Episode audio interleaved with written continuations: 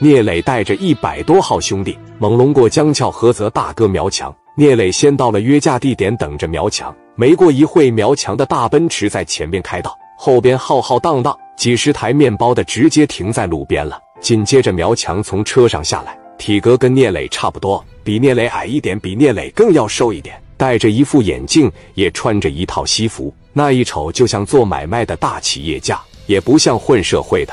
从车上一下来，三百人齐刷刷的喊了一声“强哥”，苗强那小气是给你拿捏的。左边站着孙乾，右边站着沙老三。聂磊一瞅苗强，肯定是老大，当时觉得跟自己也就半斤八两。于飞也看着了，这不就是我们在青岛怎么打架，人家就照抄不误吗？这跟咱在青岛的派头一样啊！聂磊问群里打电话了吗？哥，打了，应该快到了。苗强眼镜往上一推：“你是聂磊呀？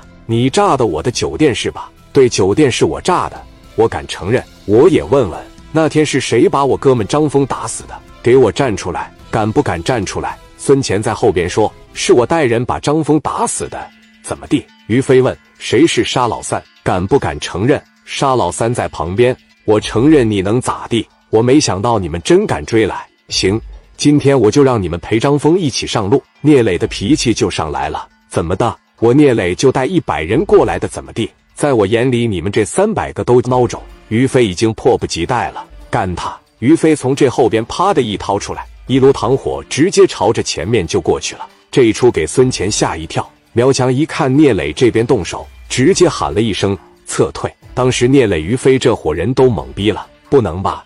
这怎么没打就跑了呢？于飞、聂磊等人已经被仇恨冲昏了头脑。苗强这个人可以说是聂磊有史以来最强劲的对手，人家曾经是特种阿闪。有一定的战斗经验，苗强这伙人直接侧到面包车后边，五莲子伸出来，啪啪就是一顿咳。于飞一看傻眼了，根本没地方躲，你只能是掉头往回跑。于飞就是在报仇心切，也不会冲动到往枪口上撞。自古以来有这么一句话叫啥呀？叫哀兵必胜。你无法理解于飞现在的心情，打死我大哥的仇人就在面前，我却没办法去报仇。于飞等人撤回来以后。聂磊喊话：“姓苗的，你的玩阴的，敢不敢出来跟老子光明正大的打？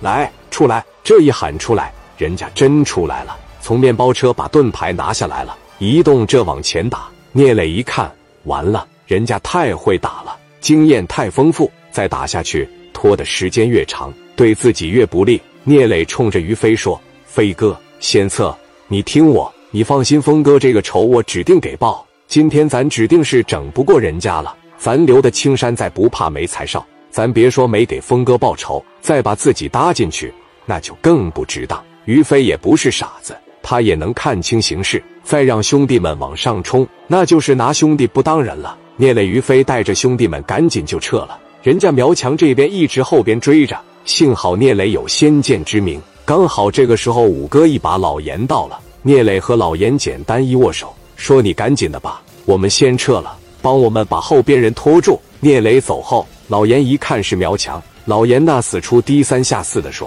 不知道是苗总在这办事，下次指定不管了。”苗强也没办法，毕竟那是五哥。聂磊这边还好，只有几个兄弟腿上受了轻伤。聂磊说：“当务之急，先回青岛，咱们从长计议。”